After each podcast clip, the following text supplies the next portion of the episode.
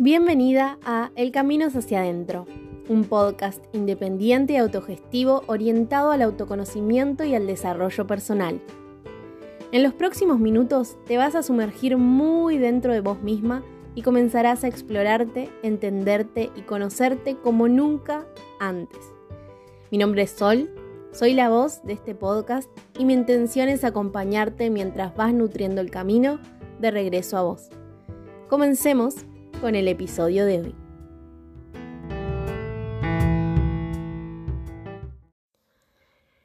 El texto que te voy a leer a continuación lo escribí el año pasado y se llama El día que dejé de poner excusas y dice, yo no me elegía ni me ponía como prioridad nunca. En estos últimos años estuve muy al servicio de los demás y me terminé alejando de mí. Tengo un recuerdo muy fuerte de hace unos meses cuando apoyé la cabeza en la almohada después de un día larguísimo y lloré como hacía mucho no lloraba. Porque las 24 horas que tiene el día no me había regalado ni cinco minutos para estar conmigo o para hacer algo que quería hacer. Esto me hizo tomar conciencia de qué tan olvidada me tenía y cómo vivía en modo automático sin tener registro de mí. Tenía que volver a sentirme sol, tenía que dejar afuera a todos los roles que me acompañaban día a día, al menos por un rato. Me tomó 28 años volver a reconectar conmigo sin que la culpa me saque el disfrute, pero poco a poco lo voy logrando. Volví a hacer actividades que me encantan y me nutren, me empecé a cuidar a mí misma, me dejé ayudar, me dejé sostener por amigas, pero por sobre todas las cosas me elegí. Y todo porque dejé de poner excusas y de posponer lo que sabía que me haría bien. Dejé de dejarme para después y conecté con aquello que genera un cambio positivo en mi cotidianidad. Realmente está siendo muy hermoso y si de pronto aparecen las excusas, me recuerdo el gran me lo merezco mi vida, mencionado en el episodio 27. Y todo comienza a moverse de nuevo porque ahora que me encontré, ya no me alejo más. Vine a compartir este episodio con la creencia autopercibida de que suelo abandonar todo lo que me hace bien, o la mayoría de las cosas. Incluso hoy no estoy haciendo varias de las actividades a las que me refiero en el texto, aunque sí estoy haciendo otras, pero mm, mientras lo leía, después de todo este tiempo, me di cuenta que si bien me abandoné muchas veces, siempre intenté volver a mí de cualquier forma posible, y que al final todos esos intentos por encontrar algo que me devuelva bienestar, por más que abandonara después, era ya estar haciendo lo mejor que podía por mí misma. Uf, si te contara la cantidad de actividades que he hecho en mi vida, como siempre las empecé súper entusiasmada diciendo, uy, sí, esto es re lo mío, y después abandonaba por excusas completamente tontas, no, no termino más nada me duraba. Siempre que encontraba algo que me encantaba, algo terminaba pasando que tenía que dejar. Obviamente esto me frustraba muchísimo porque sentía que no podía ser constante en nada y que cuando al fin encontraba algo que me hacía bien, ¿cómo podía ser que lo terminara dejando? ¿Por qué siempre tenía que volver a la zona de confort o a la quietud de saber que no me nutría el lugar donde elegía conscientemente quedarme, ¿no? Porque era una elección consciente, ¿no?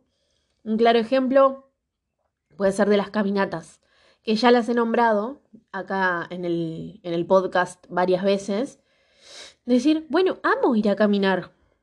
¿Por qué? ¿Por qué abandono? Cuando, justo cuando estoy en, en un flow que me permite eh, no solo disfrutarlo, sino tener ganas de ir, y todo. Muchas veces creí que era autosabotaje, autocastigo o algo por el estilo, porque no podía ser que me quisiera tan poco como para ser perfectamente consciente de que estaba abandonando algo que me hacía bien, ¿no? Que realmente me gustaba. Después entendí que no era autosabotaje y dejé de potenciar ese discurso de poco amor propio para darme cuenta que en realidad era mi mente, intentando cuidarme. ¿Cómo? Bueno, porque sucede lo siguiente. Cuando queremos salir de la zona de confort y hacer algo que es nuevo o distinto a lo que estamos acostumbradas, nuestro cerebro capta a eso desconocido como si estuviéramos en peligro. Entonces va a hacer todo lo posible para que no vayamos hacia ese lugar, intentando que nos quedemos donde estamos, en lo conocido, donde sabemos que estamos a salvo, entre comillas. Es ahí cuando, por ejemplo, estamos haciendo algo y aparecen las resistencias, ¿no? Y empezamos a cuestionarnos como, uh, bueno, ¿para qué estoy haciendo esto? ¿Por qué estoy haciendo esto? Y empezamos a dudar y terminamos abandonando. Pero en realidad el mayor regalo es atrevernos a cruzar esa línea de resistencia, porque nos encontramos a nosotras mismas habitando nuevas formas y nuevos estados de ser que seguramente al principio van a ser incómodos, pero después se van a sentir bien. Hoy en día me sigue pasando, pero trato de ser muy paciente conmigo y con mis procesos porque no es fácil cambiar de hábitos, más que nada porque el cambio de hábitos implica muchas veces cambios en el estilo de vida, ¿no? Eh, en la calidad de día, como me dijo una terapeuta un día. ¿no? Bueno, tenés que cambiar tu calidad de vida, sino tu calidad de día, de cómo vivís los días en la cotidianidad. Pero en realidad el mayor regalo es atrevernos a cruzar esa línea de resistencia, porque nos encontramos a nosotras mismas habitando nuevas formas y nuevos estados de ser que seguramente al principio van a ser incómodos, pero después se van a sentir bien. Hoy en día me sigue pasando pero trato de ser muy paciente conmigo y con mis procesos porque no es fácil cambiar de hábitos, más que nada porque el cambio de hábitos implica muchas veces cambios en el estilo de vida, ¿no? Eh, en la calidad de día, como me dijo una terapeuta un día, ¿no? Bueno, tenés que cambiar tu calidad de vida, sino tu calidad de día, de cómo vivís los días en la cotidianidad. Si estás en esa hora o si alguna vez te pasó, me gustaría acercarte el trabajo de la escritora Gretchen Rubin, quien se dedica a investigar cómo está vinculada la felicidad con los hábitos y que conocí recién hace muy poquito tiempo, hace unos meses, gracias a sacar una una compañera de mastermind, de uno de mis mastermind, y que realmente me dio muchísima claridad sobre por qué me pasaba esto, ¿no? Y por qué era algo que yo creía no poder cambiar o sobre lo cual no tenía ningún eh, tipo de poder o de influencia. Resulta que la autora investigó la felicidad durante mucho tiempo a muchas, muchas personas, miles y miles de personas, y empezó a notar que muchas veces las personas sabían que las haría más felices, pero tenían problemas para seguir adelante con eso y ponerlo en práctica. Por ejemplo, bueno, sé que sería más feliz si me alimentara mejor, o si durmiera más horas, o si pasara más tiempo en la naturaleza, pero no lo estoy haciendo. Gretchen destaca que lo que define un hábito no es la repetición, ni la frecuencia, ni el cumplimiento de un comportamiento en particular, sino que no haya coherencia entre lo que decidimos hacer y lo que efectivamente hacemos. Y se preguntó, bueno, ¿por qué las personas no pueden formar hábitos cuando quieren? ¿No?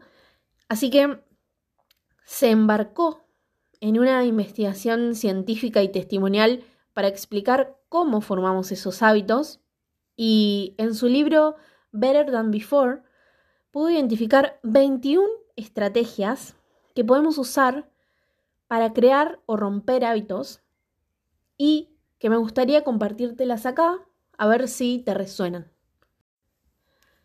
La estrategia número uno son las cuatro tendencias.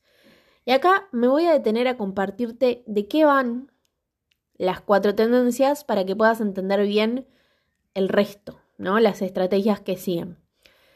Las cuatro tendencias es su marco de investigación, donde dividió a las personas en cuatro categorías, a partir de las cuales se pueden ver las diferencias entre ellas para adquirir o cambiar comportamientos, cómo son sus formas más efectivas de crear hábitos, cuáles son sus maneras de tomar decisiones o cómo se relacionan con otras personas. Pero específicamente en estas cuatro categorías se ve cómo respondemos a las expectativas. Expectativas externas como una fecha límite de trabajo o una solicitud de una persona querida. Y expectativas internas, es decir, el propio deseo de cumplirnos a nosotras mismas lo que nos proponemos hacer. Por ejemplo, empezar una actividad que nos interesa, ¿no? Y de esta forma una vez que descubrimos cuáles son nuestras maneras, ¿no? De vincularnos con estas expectativas, bueno, empezar a hacer distintas estrategias que son las que propone ella después para estar menos estresadas y vivir más tranquilas, ¿no? Desde lo que cada una de nosotras puede hacer. Las cuatro categorías son defensores, cuestionadores, complacientes y rebeldes. Te voy a dejar en la descripción del episodio un link donde puedes hacer un test que ella creó para descubrir qué tipo de tendencia sos. Está en inglés, pero si no entendés el idioma, puedes usar tranquilamente el traductor y ya. Mientras tanto, te las voy a describir brevemente para que veas un poco de qué va, empezando por los defensores. En esta categoría las personas responden fácilmente a las expectativas externas e internas, es decir, que pueden cumplir con una fecha límite, por ejemplo, o iniciar esa actividad que desean sin demasiado inconveniente, porque de cierta forma trabajan duro y se sienten obligadas a cumplirlas. Aunque muchas veces pueden estancarse cuando las reglas no están bien establecidas o quizás se incomodan si rompen alguna norma, porque evitan cometer errores o lastimar a alguien, incluyéndose, claro. Los defensores quieren saber qué esperan otras personas de ellos, como si buscaran su aprobación, pero sus expectativas para ellos mismos, o sea, sus expectativas internas, son igual de importantes. Para la autora, estas personas son la categoría que podría cultivar hábitos de una manera más sencilla que el resto, ¿no? Porque tienen esto de que se adaptan a toda expectativa. Su frase sería algo así como, la disciplina es mi libertad. Y su pregunta sería, ¿qué tengo que hacer hoy? En la segunda tendencia, encontramos a los cuestionadores, quienes obviamente cuestionan todas las expectativas, pero solo siguen las internas. Y las cumplen solo después de comprobar que tiene sentido para ellos, ¿no? Que esa expectativa cumple con su estándar, si se justifica desde la razón, desde la lógica, desde la justicia. No suelen seguir las reglas, con lo cual si eso que hay que hacer no tiene un propósito en específico, es probable que se resistan y no quieran hacerlo porque creen que esa expectativa es insuficiente o injustificada. Gretchen dice que las personas que entran en esta tendencia son las que creen que si un hábito particular vale la pena, sin dudas lo pueden adoptar e incorporar a su vida, pero solo si se convencen de que es útil. Entonces su pregunta sería, ¿Qué tengo que hacer hoy y por qué? En la tercera tendencia tenemos a los complacientes. Y esta categoría satisface fácilmente las expectativas externas, pero lucha por cumplir las expectativas internas. Es decir, cumplen sus promesas con las demás personas, pero tienen dificultades para cumplir las promesas que se hacen a sí mismas. En mi caso, esta es mi tendencia. y me dio mucha claridad cuando la conocí porque dije, sí, soy yo. Y en el libro la autora da un ejemplo que me identificó demasiado, demasiado, en el que ella cuenta que una vez una amiga le decía que sabía que sería más feliz si se ejercitara, porque cuando estaba en la escuela estaba en el equipo de atletismo y, bueno, nunca se perdía una práctica, pero que ahora no entendía por qué ni siquiera tenía la voluntad para ir a correr. Y Gretchen dice que esto sucede porque cuando la amiga practicaba atletismo, había un equipo, un entrenador esperándola, entonces podía ir sin problemas. Pero hoy, si intentaba ir sola a correr, luchaba contra eso o terminaba abandonando. Esto es porque a los complacientes les cuesta trabajo automotivarse y dependen de la obligación externa o el miedo a decepcionar a alguien. E incluso generan responsabilidades con otros para hacer las cosas que quieren y lo ven como un autosacrificio para complacer a alguien más. Suelen ser susceptibles al agotamiento porque tienen problemas para decir que no, con tal de cumplir las expectativas de los demás y obviamente esto le genera dificultades para crear hábitos, porque a menudo los generan para beneficio de los demás. Su frase podría ser, podés contar conmigo y cuento con vos para que cuentes conmigo. Y su pregunta sería, ¿qué debo hacer hoy? La cuarta y última tendencia son los rebeldes. Este tipo de categoría se resiste a todas las expectativas, tanto externas como internas, dado que deciden cómo actuar según su sentido de elección, de identidad o de libertad. Es decir, hacen lo que quieren hacer. Por lo tanto, se resisten al control, se resisten a las reglas y trabajan en sus propias metas a su manera, ¿no? Rechazando todo lo que se supone que deben hacer. Esta es la categoría que más se resiste a los hábitos, aunque pueden llegar a aceptarlos si los aceptan como comportamientos disfrazados, no como algo que tienen que hacer todos los días, sino como un día a la vez, ¿no? Su frase sería, no podés obligarme ni yo tampoco. Y su pregunta es, ¿qué quiero hacer hoy? Entonces, identificarnos dentro de una de estas categorías y conocer a qué tendencia pertenecemos nos va a permitir entender por qué tenemos los hábitos que tenemos y por qué a veces nos desafía adoptar otros nuevos. Pero por sobre todas las cosas, nos puede ayudar a plantearnos nuevos comportamientos de una manera más amorosa, dejando de exigirnos actuar de una forma que no nos sale o que no está alineada con nuestra personalidad y accionando con herramientas que sí lo estén, que nos acompañen a construir la vida que queremos. Es interesante la mirada de Gretchen acá, porque remarca que muchas veces fracasamos en la creación o eliminación de hábitos, dado que establecemos metas muy por encima de lo que podemos hoy. ¿No? Esto que te decía recién, como, bueno, quizá mi meta mayor sea transformar mi calidad de vida, pero dado que es algo enorme y que no sé cuánto tiempo me va a llevar, bueno, puedo empezar cambiando mi calidad de día, es decir, cómo vivo mis días, ¿no? Algo más accesible, que esté más al alcance de nuestras manos. También pasa que nos fijamos tiempos muy cortos para lograr esos hábitos que queremos incorporar o simplemente no sabemos dimensionar lo súper instalados que están en la vida diaria.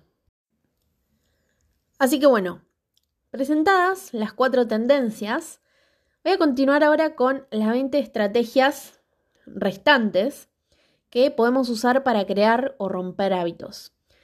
La número uno era ver qué tipo de tendencia adoptamos y pasamos a la número dos que se llama distinciones. Esta estrategia se basa en entender que lo que funciona para vos no necesariamente funciona para el resto y que lo que funciona para el resto no necesariamente tiene que funcionar para vos. Con lo cual, es necesario tener en cuenta varios aspectos de nuestra naturaleza relacionados con la formación de hábitos, más que nada para evitar perder energía, tiempo o dinero.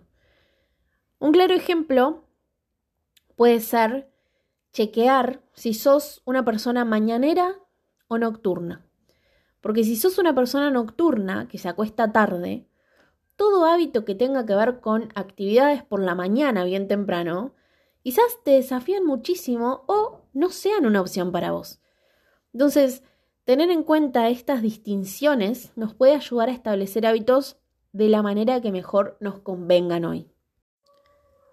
La estrategia número 3 es la del monitoreo, es decir, el poder mantener un seguimiento cercano de nuestras acciones para obtener mejores resultados en categorías como comer, beber, hacer ejercicio, dormir, uso de pantallas, gastos o lo que cada una quiera lograr, ¿no? Por ejemplo, si mi intención es caminar más todos los días, puedo usar un dispositivo que me ayude a rastrear la cantidad de pasos que se caminan en el día. Si quiero tomar más agua, puedo usar una app para realizar un seguimiento de cuándo tomo agua, cuánta agua tomo. Y si quiero mejorar, por ejemplo, mi calidad de sueño, bueno, puedo registrar a qué hora me voy a dormir todos los días, cuántas horas duermo. ¿Se entiende? De esta forma, dependiendo lo que se quiera monitorear, va a ser la herramienta. A los defensores les va bien esta estrategia porque tienden a armar listas de tareas con elementos para marcar, ¿no? con una checklist. El monitoreo responde como un incentivo también. Si, por ejemplo, yo tengo la intención de caminar 10.000 pasos hoy y miro lo que estoy monitoreando y veo que alcancé ese número, bueno, me voy a poner súper contenta. O si veo que quizás me falta un poquitito para cumplir el objetivo, quizás me incentivo a lograrlo, ¿no? La cuarta estrategia es la base. Y va de que ciertos hábitos sirven como apoyo y combustible para otros hábitos, dado que evitan que nos cansemos física o mentalmente. Con lo cual, si tenemos bien trabajada esa base, después podemos tener más energía para cultivar otros hábitos que nos desafían más. Si, por ejemplo, dormimos lo suficiente, nos alimentamos bien, nos movemos o mantenemos nuestros espacios limpios y ordenados, seguramente vamos a tener más energía para ocuparnos de esos hábitos que quizás son un poco más densos o que llevan más tiempo. Si estos hábitos base están medio flojos, bueno, quizás hay que empezar por ahí primero, ¿no? para después continuar con el resto. La siguiente y quinta estrategia es la planificación, la cual puede ser altamente efectiva para los defensores, por ejemplo. A muchas personas les pasa que si algo está en el calendario, entonces se comprometen más a cumplir con eso que agendaron. A mí esta estrategia me sirvió muchísimo. La empecé a aplicar hace tiempo y la verdad que hoy en día tengo todo agendado. Incluso ahora que me acuerdo, la empecé a aplicar después del día que me pasó eso darme cuenta que no me estaba dedicando ni cinco minutos para mí, del texto que leí al principio. Y mm, empecé a agendarme un yo conmigo. Literalmente en mi agenda hay un yo conmigo para poder darme tiempo para mí misma todos los días. Dado que si no estaba en la agenda, probablemente ese tiempo para mí no existía o era descartado o fácilmente postergable. Entonces de esta forma los hábitos se vuelven más fuertes porque se repiten de manera predecible. Para la mayoría de las personas, incluir una actividad en el cronograma las puede incentivar a realizarla. Además de que programarla también protege ese tiempo de interferencias externas, como por ejemplo el decir, ay no, no tengo tiempo para leer un libro, pero después entras al celu y resulta que estuviste scrolleando mil horas. Sin embargo, vale aclarar que esta estrategia puede ser contraproducente para los rebeldes, dado que, como te contaba recién, eligen la libertad por sobre todas las cosas, ¿no? Y si utilizan esta estrategia quizás se sientan un poco limitados.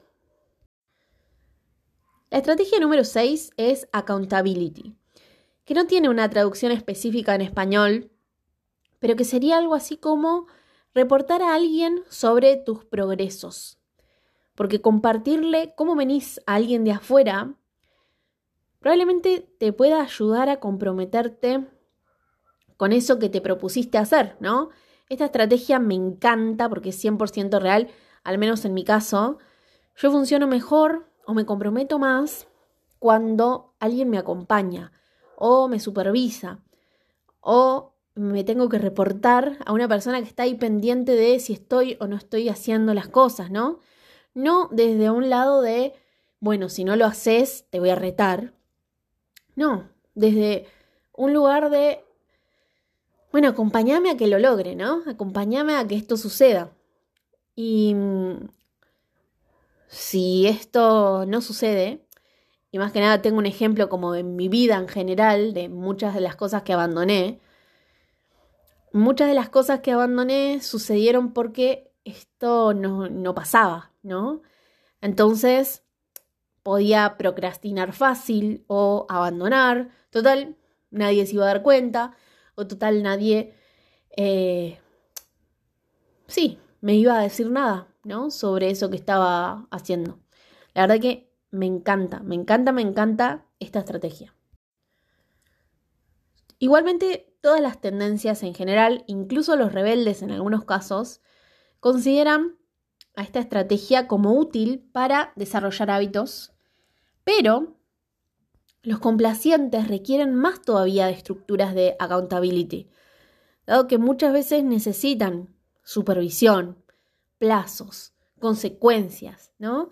Y la participación activa de socios, entrenadores, grupos de responsabilidad, formadores, amigos o familiares, incluso que acompañan en ese proceso.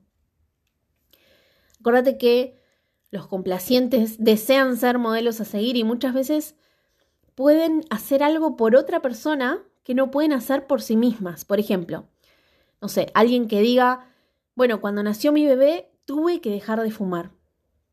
Quizás si ese bebé no existía, la persona no dejaba de fumar. No, no lo iba a hacer por sí misma, pero como apareció otra en, en la escena, lo logró. La séptima estrategia es la de los primeros pasos, la cual se basa en entender que desde el lugar en el que estamos y desde el momento de la vida en el que nos encontramos es suficiente para empezar con eso que queremos. Y si bien empezar es difícil, empezar de nuevo suele ser más difícil todavía. Así que en esta estrategia lo importante es que una vez que iniciemos, no paremos, ¿no? Porque típico, no sé, estamos queriendo incorporar un hábito nuevo y un día de pronto aparecen las excusas y decimos, bueno, mañana retomo. Y ese mañana se vuelve eh, más difícil, ¿no? Todavía. De esta forma, si no paramos, evitamos romper esa cadena. Y esta estrategia nos pide, más que nada, estar atentas a las oportunidades que se nos vayan presentando para aprovecharla mejor. La estrategia número 8 se llama pizarra limpia y se basa en que muchas veces cuando atravesamos una gran transición, los viejos hábitos desaparecen. Y con ese borrón en cuenta nueva, es posible formar nuevos hábitos más fácil. Así que un buen momento para abordar un nuevo hábito es, por ejemplo, al iniciar un nuevo trabajo, una nueva relación, al mudarte a una casa nueva, al cumplir años, al atravesar un año nuevo.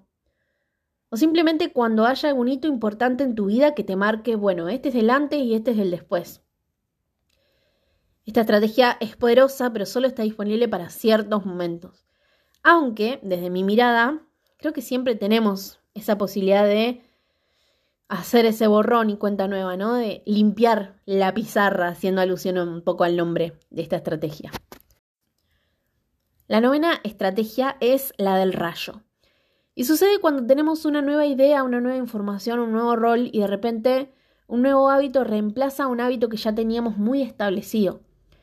O sea, un ejemplo que se me ocurre es, si yo tenía anteriormente un trabajo que requería que yo viaje una hora en transporte público, que esté todo el tiempo sentada y de pronto cambio de trabajo a un trabajo que está a unas 20 cuadras de mi casa y de pronto puedo elegir ir caminando, bueno, estoy reemplazando de repente ese hábito de viajar una hora de ida y una hora de vuelta a mi casa sentada a caminar, a disfrutar más de la naturaleza, del, paseo, de, de esas 20 cuadras. Esa estrategia es enormemente poderosa, pero es difícil de invocar cuando se le ordena, ¿no? Porque obviamente si fuera tan fácil no estaríamos ni siquiera reflexionando al respecto, ¿no? Sin embargo, es digna de aprovechar cuando se presenta, cuando se presenta esa oportunidad de cambiar de raíz un hábito que ya teníamos muy, muy establecido. La décima estrategia va de abstenciones y va a depender de qué tipo de personalidad tengamos, porque al enfrentarnos a una tentación fuerte que implicaría romper un hábito, por ejemplo, a algunas personas les va mejor si se abstienen por completo a eso, mientras que a otras personas les va mejor cuando se entregan a esa tentación moderadamente. Para quienes se abstienen es mucho más difícil permitirse la moderación que renunciar a algo, y para los que se moderan es más difícil abstenerse, claro. La estrategia número 11 va de conveniencia, dado que es más probable que hagamos algo si es conveniente, si nos conviene, y es menos probable si obviamente no lo es. Entonces la cantidad de esfuerzo, tiempo, toma de decisiones que requiere una acción tiene una enorme influencia sobre nuestros hábitos. Y a veces está bueno poder elegir hábitos que sean fáciles de hacer y que sea difícil equivocarse, más que nada para evitar abandonarlos tarde o temprano. La estrategia 12 es la inconveniencia y va de la mano con la anterior, solo que esta se trata de romper hábitos que sabemos que nos hacen mal. Gretchen dice que es menos probable que accionemos si algo se nos dificulta, con lo cual para debilitar un mal hábito es necesario hacerlo lo más incómodo posible, cosa de que cada vez sea más desafiante poder mantenerlo en el tiempo. La estrategia número 13 se llama salvaguardias y va a intentar anticipar y minimizar cualquier excusa que tiente con romper ese hábito que estamos queriendo incorporar, tanto en el entorno como en la propia mentalidad. Para esta estrategia se utiliza algo llamado sí entonces, para prepararnos para cualquier desafío que pueda surgir. Por ejemplo, si mi intención es hacer ejercicio, pero está lloviendo, tranquilamente podría poner la excusa de no ir al gimnasio por ese motivo. Pero si utilizo esta estrategia, en vez de romper el hábito, puedo decir, bueno, si está lloviendo, voy a hacer ejercicio siguiendo un video online de alguien que me resuene. ¿Se entiende? Nos preparamos de antemano para las excusas que sabemos que nos vamos a poner. La estrategia número 14 va de la mano con esta y es la detección de discursos en los que entramos a veces. Porque muchas veces buscamos justificaciones para excusarnos de un buen hábito tanto para iniciarlo como para romperlo. Y si podemos identificar ese discurso que nos repetimos con mayor frecuencia, podemos protegernos de ellos. Te voy a dar algunos ejemplos para que veas que para distintas frases el discurso puede ser distinto. Por ejemplo, un discurso que nos hace elegir erróneamente puede ser, ay no, no puedo hacer tal cosa porque estoy ocupada haciendo tal otra. Un discurso moral puede ser, esto estuvo buenísimo, así que está bien que lo haya hecho, por más que sea un hábito negativo o que nos daña. Un discurso clásico es el del mañana, ¿no? Está bien no hacer esto hoy, mañana lo hago. Y un discurso de falta de control es, no puedo ayudarme a mí misma, por eso no lo hago. Otro discurso puede ser el de planificar fallar, como, bueno, estoy haciendo esto por nada en particular, pero bueno, ya que estoy acá, no me puedo resistir y lo hago igual, para justificar esos momentos en los que sabemos que estamos rompiendo un hábito que nos hace bien. O que estamos continuando un hábito que sabemos que nos hace mal. También está el discurso de esto no cuenta, por ejemplo, estoy de vacaciones y tengo todo permitido. O un discurso de suponer cosas, como decir, bueno, estoy tan atrasada que la verdad que no tiene sentido empezar. También tenemos el discurso de la preocupación por los demás, ¿no? Bueno, si no hago esto, alguien va a resultar herido o incómodo. También está el falso discurso de la autorrealización, como bueno, solo se vive una, una vez, listo, lo hago. Y el último es el discurso de una única vez, decir, bueno, si hago esto una sola vez, no pasa nada, no hace la diferencia. Como nadie se va a dar cuenta. Anda registrando ¿sí? si, si te mm, identificaste con alguno de estos discursos. Esta estrategia es importante para los cuestionadores en especial, porque aborda un obstáculo que es común para ellos y es el discurso limitante para justificar la ruptura de un buen hábito. Debería hacer ejercicio, pero hace demasiado frío afuera. Aunque podría hacer mi entrenamiento adentro, pero tengo demasiado trabajo. Y eso tiene prioridad sobre el ejercicio. ¿Se entiende? La estrategia número 15 es la distracción. Y esta estrategia va de que cuando nos sentimos tentadas a romper un buen hábito, podamos desviar nuestra atención de esos pensamientos no deseados y busquemos distracciones saludables que nos permitan continuar efectivamente con el hábito. La estrategia 16 es la recompensa. Y acá es interesante porque las recompensas externas en realidad pueden destruir la formación de hábitos nuevos. Así que la mejor recompensa por un buen hábito es el hábito en sí mismo, continuarlo. Obviamente, dado que en general la mayor prueba es mantener hábitos que nos hacen bien, suele ser una estrategia desafiante de aplicar, ¿no? De manera efectiva. La estrategia 17 son los regalos. A diferencia de una recompensa que debe ganarse o justificarse, un regalo es un pequeño detalle que nos damos a nosotras mismas solo porque lo queremos, siempre detectando que en el medio no se esté presentando ninguno de los discursos que te compartí en la estrategia 14. La estrategia 18 es el emparejamiento. Solo hacemos X cuando estemos haciendo Y.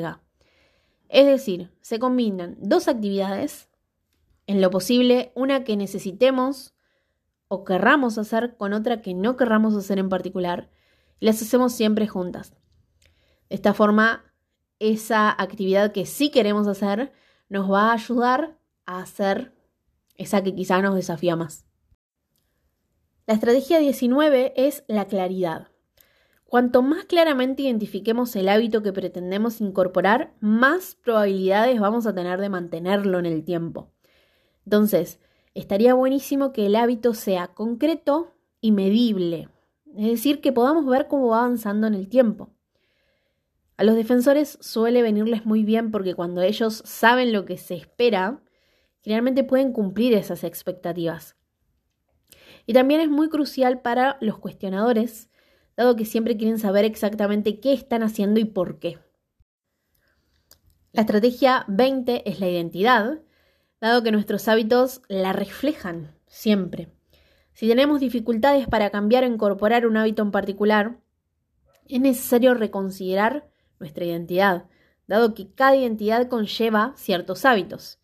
Si yo me identifico como una persona desordenada, puede ser desafiante adquirir hábitos de orden. Entonces, esta estrategia es la más importante para los rebeldes, por ejemplo, porque valoran mucho el poder ser fieles a sí mismos, con lo cual van a poder adoptar nuevos hábitos si los ven como una forma de expresar su identidad, ¿no? En vez de resistirse a ellos. Y la última estrategia son las otras personas. Nuestros hábitos contagian a otras personas y sus hábitos nos contagian a nosotras, Así que es indispensable compartir con personas que nos nutran y por sobre todas las cosas que ya tengan incorporados a sus vidas esos hábitos que deseamos adoptar. Y debido al peso que tienen las expectativas externas para los complacientes, por ejemplo, y las personas que los rodean, estas personas deben estar muy atentas a cómo el afuera las influye, ¿no? Para bien o para mal. Tengamos en cuenta que algunas estrategias funcionan muy bien para algunas personas y para otras no. Y algunas estrategias están disponibles en algunos momentos de nuestra vida, pero en otros no. Entonces, no existe una solución mágica y única para cambiar los hábitos, pero al final si nos basamos en las cuatro tendencias y lo que nos comparte Gretchen Rubin, bueno, quizás cambiar hábitos puede ser más sencillo de lo que creemos si lo hacemos de la manera más adecuada para cada uno. Como siempre te digo, acá te comparto herramientas que a mí me resuenan y que me sirven, pero obviamente eso es súper libre de probarlas, ver si te funcionan y si no te funcionan o no te resuenan, simplemente dejarlas pasar. Como verás, este episodio estuvo lleno de información, así que te invito a sentirte libre para escucharlo las veces que lo necesites y a tomar nota, porque estoy segura que lo compartido hoy te súper puede ayudar si lo empezás a vincular con tu experiencia de vida, ¿no? Acordate de hacer el, el test, que te dejo el link en la descripción del episodio, más que nada para que tengas esa info como base, ¿no? Y sabiendo qué tipo de tendencia estás habitando hoy, bueno, puedas ir eligiendo qué estrategias vas probando. Y para integrar un poco todo, te voy a compartir ahora algunas preguntas de la autora que quizás te vendría súper bien responder si el tema de hoy te interpeló de alguna manera. Son varias, así que agarra tu cuadernito y tomate un buen momento para vos, para responderlas y para ver también ¿Qué tipo de respuestas aparecen? ¿Por qué otras personas pueden confiar en mí, pero yo no puedo confiar en mí misma? ¿Por qué parece que me resisto a hacer las cosas que quiero hacer? ¿Por qué me cuesta tomar decisiones y a menudo me siento abrumada por la parálisis del análisis? ¿Por qué no puedo dedicarme tiempo a mí y a los hábitos que sé que me harían más feliz y saludable? ¿Por qué puedo mantener hábitos que benefician a otros, pero no los que son para mí?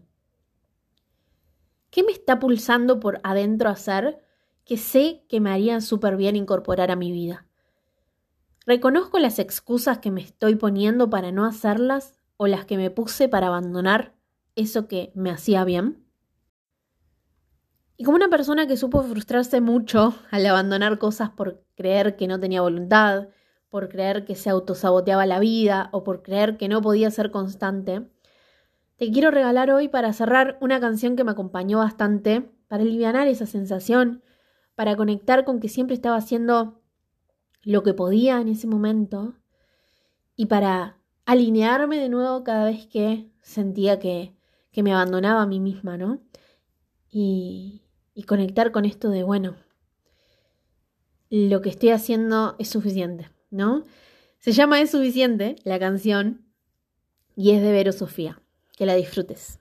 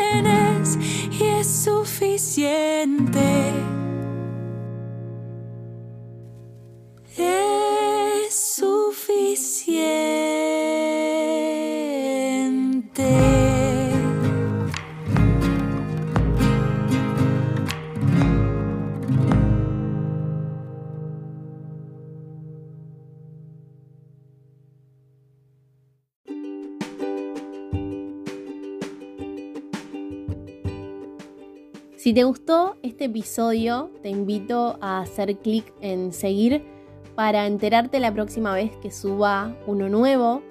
Y si sentís que a alguien le puede interesar o le puede nutrir lo conversado hoy, me haría muy, muy, muy feliz que lo puedas compartir para que estas reflexiones e información valiosa se siga expandiendo.